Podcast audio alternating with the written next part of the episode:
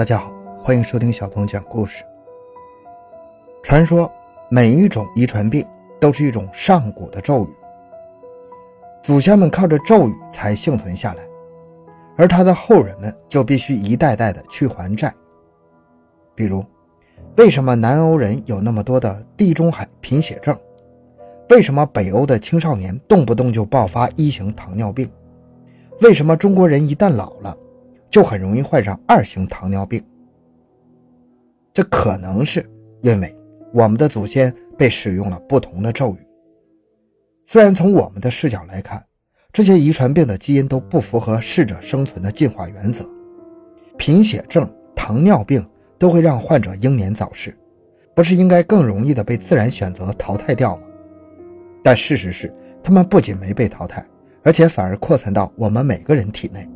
难道？他们真的是曾经被祖先们使用过的生存咒语吗？欢迎收听由小东播讲的《肥胖是人类远古的诅咒》，为什么中年人会发福，糖尿病越来越高发？回到现场，寻找真相。小东讲故事系列专辑由喜马拉雅独家播出。十多年前，有一位沙博士决心调查这些咒语背后的真相，然后他就发现了这样一个故事：一九八五年，伦敦的医生们统计了过去几百年有关伦敦黑死病的记录，他们发现，死亡率最高的人群是健康的成年男性，而死亡率最低的反而是那些营养不良的老人和儿童。比如，一六二五年的一份记录中显示。十五到四十四岁男性死于黑死病的人，竟然是同年龄段女性的一倍多。进一步调查，医生们怀疑女性死亡率低的原因，可能是因为她们普遍患有缺铁性的贫血。为什么女性每个月都要流失大量的血液，又得不到营养的补充呢？这就导致她们的血液里缺少铁元素。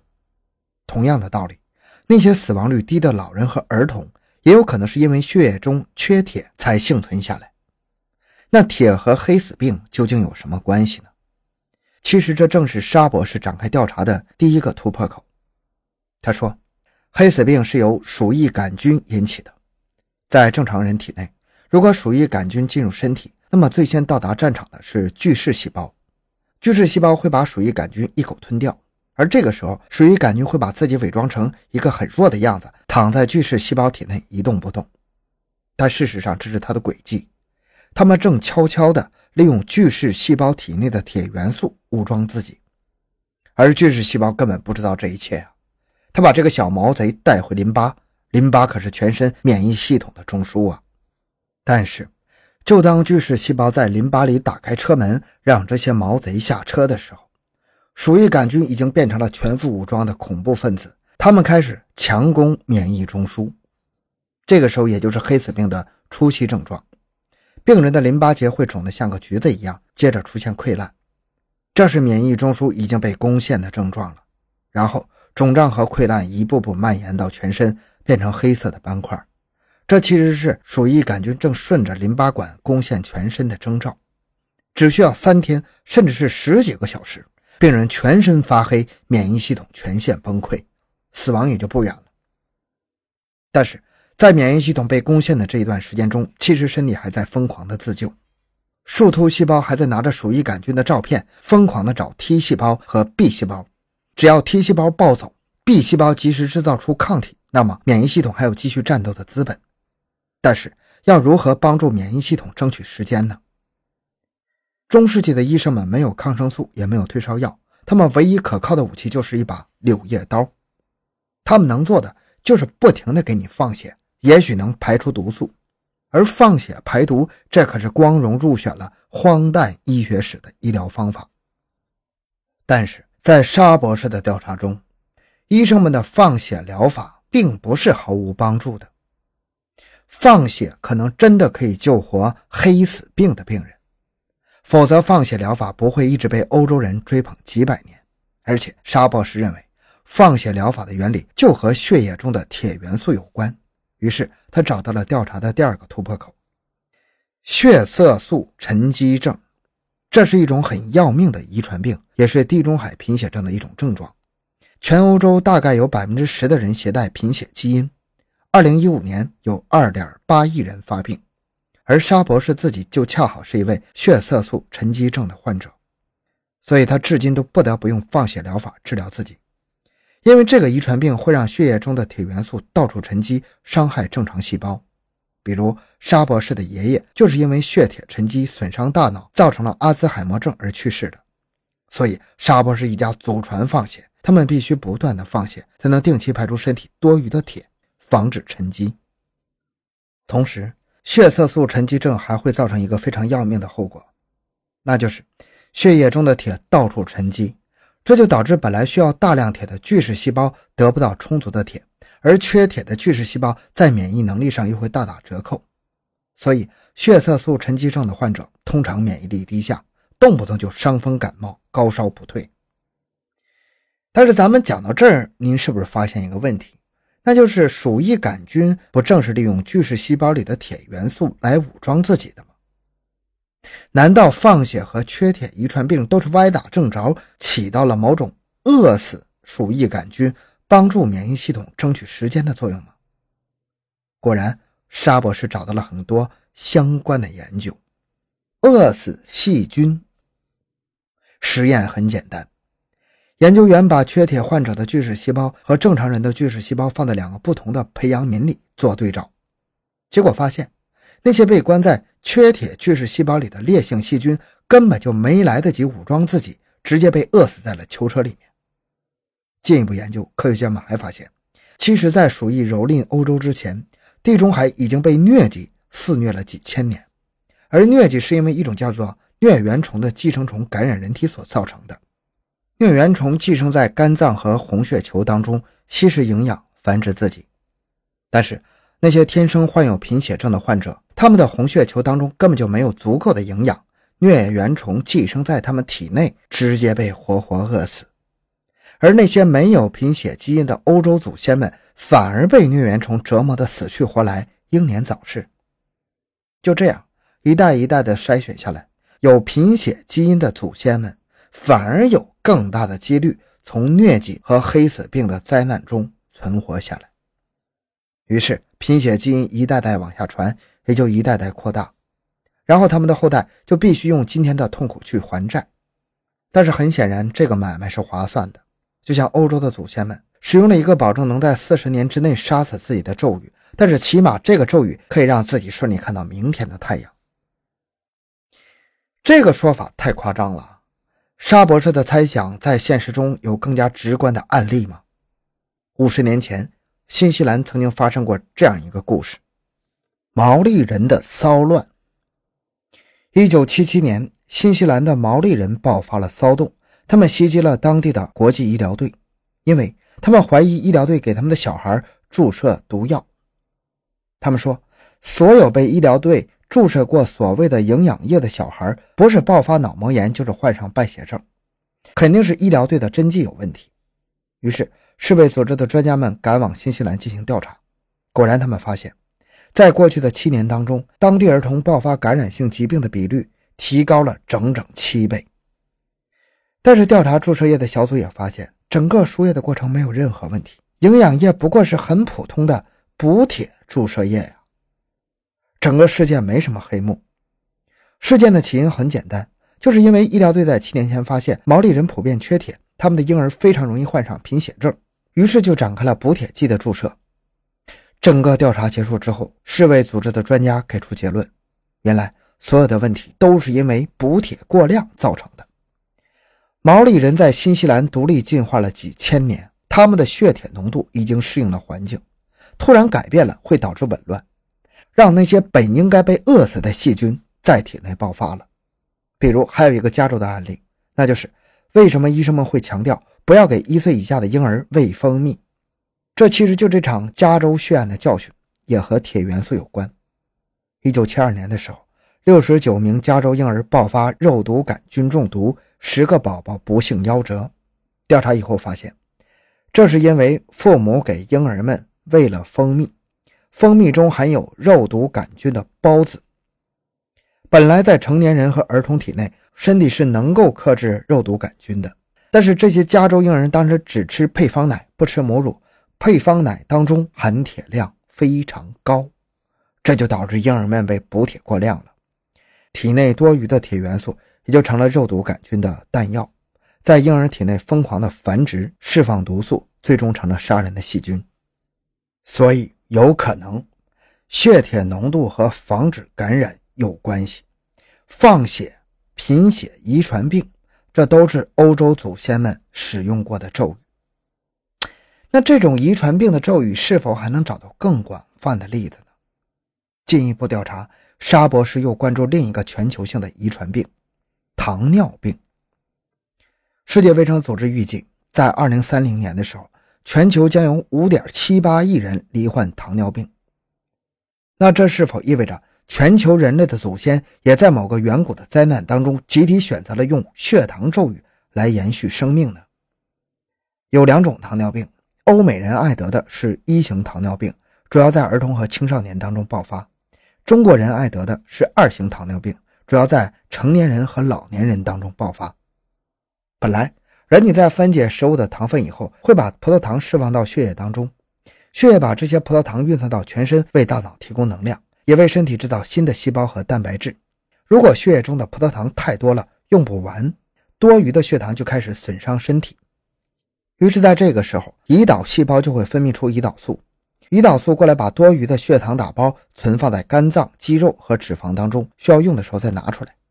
但是，一型糖尿病患者不知道为什么，免疫细胞会跑去攻击胰岛细胞，胰岛细胞被攻陷以后，身体的胰岛素工厂也就停摆了。这样。血里多余的葡萄糖就无法被胰岛素及时打包了，于是患者就只能靠着每天注射一定剂量的胰岛素来维持血糖平衡，相当痛苦。欧美人的患病比例很高啊，甚至在澳大利亚和北欧的一些卫生间当中都设有专门的垃圾桶来装那些胰岛素的注射器。但是二型糖尿病和一型糖尿病不一样，不是免疫细胞的祸，而是身体里的细胞不知道为什么出现了抵抗胰岛素的现象。但是好在身体还能产生胰岛素，所以二型糖尿病的患者就必须注意饮食，不要摄入过多的糖分，也必须增强运动，控制体重来保持体内的血糖平衡。沙博士首先调查的是一型糖尿病，他观察到，芬兰是世界上一型糖尿病发病率最高的国家，瑞典第二，英国和挪威并列第三。从地理上来看，越往南发病概率越低。再到了西班牙、亚洲和非洲，一型糖尿病越来越少见了。所以沙博士怀疑一型糖尿病和低温有关系。于是他将目光锁定了欧洲祖先们曾经经历过好几次的冰河期。二十次大降温。沙博士调查气象资料以后发现，过去十一万年间，可以称得上是人类冰河期的大降温已经发生了二十次。而最猛烈的一次，恰好是一万一千年前的新鲜女木冰期。新鲜女木冰期到来前，冰岛、挪威就和今天的葡萄牙一样温暖。但是新鲜女木冰期袭击地球的时候，短短十年之内，全球平均气温骤降了将近三十度，海水都被冻成了冰桥，海平面也下降了一百多米，森林和草原全没了，冰川一直延伸到今天的葡萄牙。无数人类被冻死了，原本那个男人打猎、女人采果子的原始社会也崩溃了。但是很显然，咱们的祖先并没有被这二十次大降温给冻死，他们战胜了严寒的咒语，被科学家们称作“猎人反应”。我们每个人身上都有，那就是你冬天起床的时候，接触到冷空气的那一瞬间会立刻发抖，然后是四肢和耳朵开始感到麻麻的感觉。接着会想尿尿，往往是一泡热腾腾的尿液被排出以后，你就不觉得冷了，四肢被冻麻的感觉也消失了。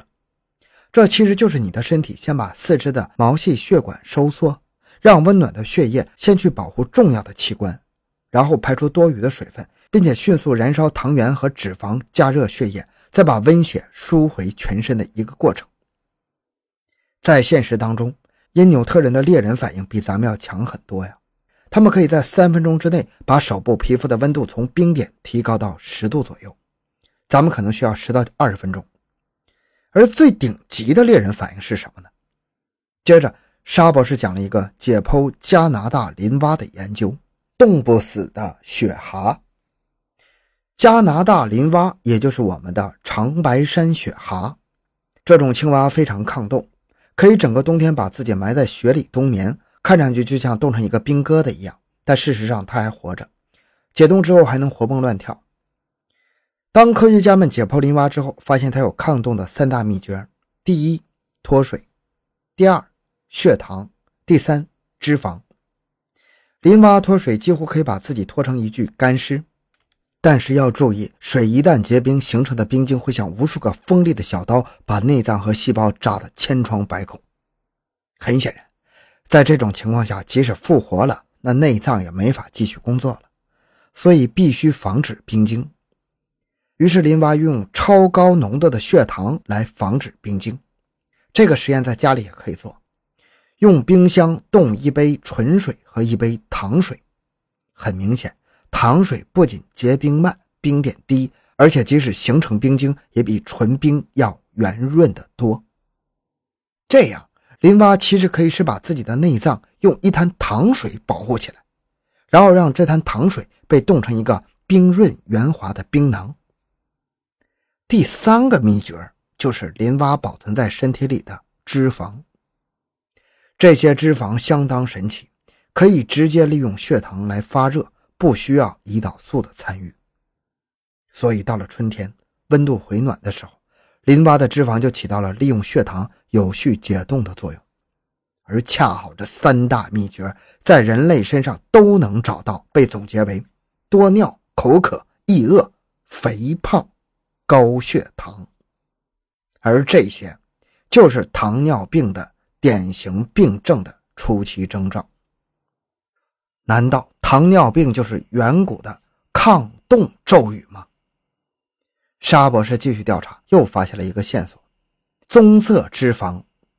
婴儿体内有非常多的棕色脂肪，成年的颈肩部位也有不少的棕色脂肪。这是一种非常奇特的细胞。本来。身体里绝大多数的细胞都有燃烧葡萄糖为自己供能的能力，但是这些细胞在抓血液里的葡萄糖之前，必须得到大老板胰岛素的同意。胰岛素不让抓，你就是饿死也不能抓葡萄糖。这也是糖尿病的致病原理之一。患者体内的胰岛素不够用，很多细胞得不到充足的能量。但是棕色脂肪细胞很高级，它根本就不归胰岛素管，只要有血糖，它就可以抓过来烧了发热。所以，人体一旦感到寒冷，棕色脂肪就开足马力燃烧血糖、烧脂肪。其实，用棕色脂肪减肥的最好办法叫做冬泳，最好是零下十几到二十度，到黑龙江里去蹦跶，绝对是减肥。当然，这也是为什么会有民间偏方说冬泳可以治疗糖尿病的真正原因。但是，其实，在沙博士的调查中，人类的这身棕色脂肪和高血糖，搞不好真就是为了冬泳准备的。背后的故事大概是这样的：有一次，沙博士把自己的调查结论和一位医生朋友分享，医生朋友听傻了，问沙博士是不是在开玩笑？你这简直是胡说八道啊！一型糖尿病可能会导致严重的酮症中毒，搞不好要死人的。而沙博士却说：“没错，在今天确实如此。但是设想一下，你要是身处在一万年前的冰河期呢？”棕色脂肪加上糖尿病，是不是很像林蛙的顶级抗冻术呢？在那种冰天雪地当中，你的祖先们正在辛苦的狩猎，一直徘徊在饿死的边缘，体内的血糖已经降得很低了。所以，即使只有一点点胰岛素的情况下，你祖先的糖尿病也不会让他体内的血糖飙升到危险的范围。这样一来，反而是那些天生具有一型糖尿病基因的祖先们。拥有了更强的生存优势，因为他们的免疫细胞会攻击胰岛细胞，停止胰岛素。这样，在冰天雪地里，棕色细胞得到了必要的血糖供应，可以发热，为身体保温，而不是浪费宝贵的血糖去支援别的细胞。毕竟，你的冰河期的祖先们，首先要保证自己没有被冻死，才有机会抓到新的猎物，提供新的血糖。你再看现在的一型糖尿病患者，他们大多数体内只有很少甚至根本没有棕色脂肪，而且很少或者根本没有机会再去持续继续寒冷的天气。这样一来，积累在他们血液中的血糖也就没有消耗的途径了。继续分析，沙博士又说：“为什么一型糖尿病在北欧青少年当中高发，但是二型糖尿病在中国中老年人当中高发呢？这是因为北欧青少年的祖先们可能是一群把棕色脂肪运用到极致的原始人。在冰河期，北欧的小猎人们一旦成长到可以狩猎的年纪，就必须激活体内的咒语，让免疫细胞去干掉产生胰岛素的胰岛细胞。”一切血糖必须首先供应棕色脂肪的发热，胰岛素你靠边站，其他细胞你们也先等等，等身体先活下来了再说你们饿不饿死的问题。这就是一型糖尿病的咒语原理了。但是中国的二型糖尿病又是另外一种咒语了。亚洲这边的冰河期没有北欧的凶猛，所以我们的咒语也就相对的温和，被科学家们叫做节俭。基因假说，注意，咱们这只是假说啊，整篇都是假说。说是我们这边的冰河期不至于直接冻死人，但是也遭遇到了严重的粮食供应不足的问题。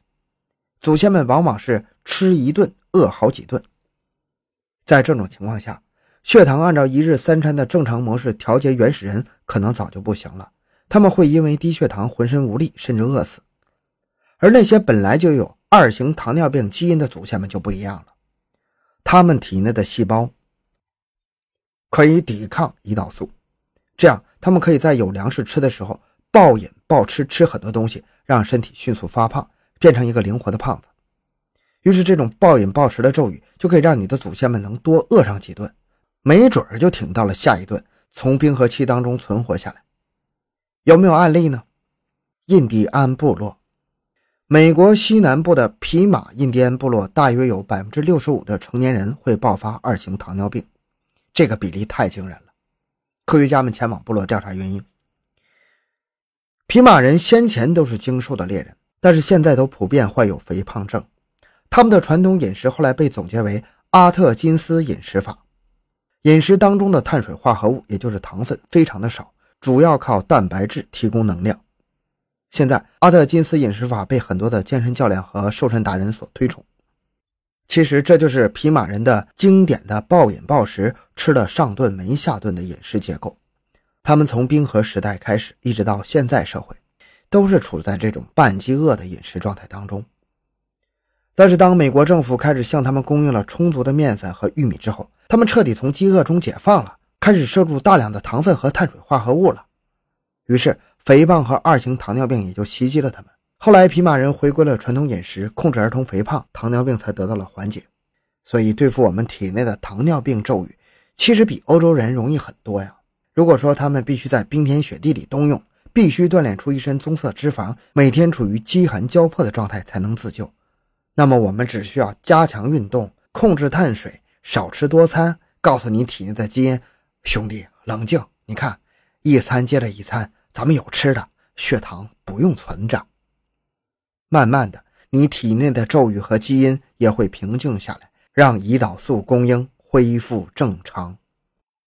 这就是沙博士的调查，一切都是假说，但是听上去有点意思，有点那个样子。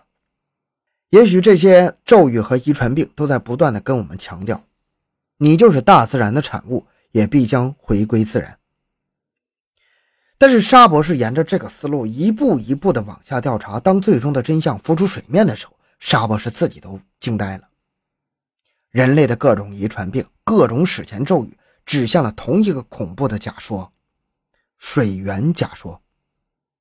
这个假说就是我们的原始祖先其实是一群被困在埃塞俄比亚孤岛上的半水生类人猿。这是严重挑战主流假说的学术事故啊！主流假说是稀树草原说呀，说我们的原始祖先是一群在稀树草原上奔跑的类人猿呢。沙博士调查到这里的时候，停止了这项工作，他不想招惹这个学术事故，只是说，如果我们不问，就永远找不到答案。也许我们身体的很多不适和疾病，都是来源于我们和祖先的偏差。没准我们的祖先是天苍苍、野茫茫的游牧民，那最佳的身体状态就是回归草原，追逐水草。如果你的祖先是小桥流水家的水稻民，那江南水乡可能就是你的梦里老家呀。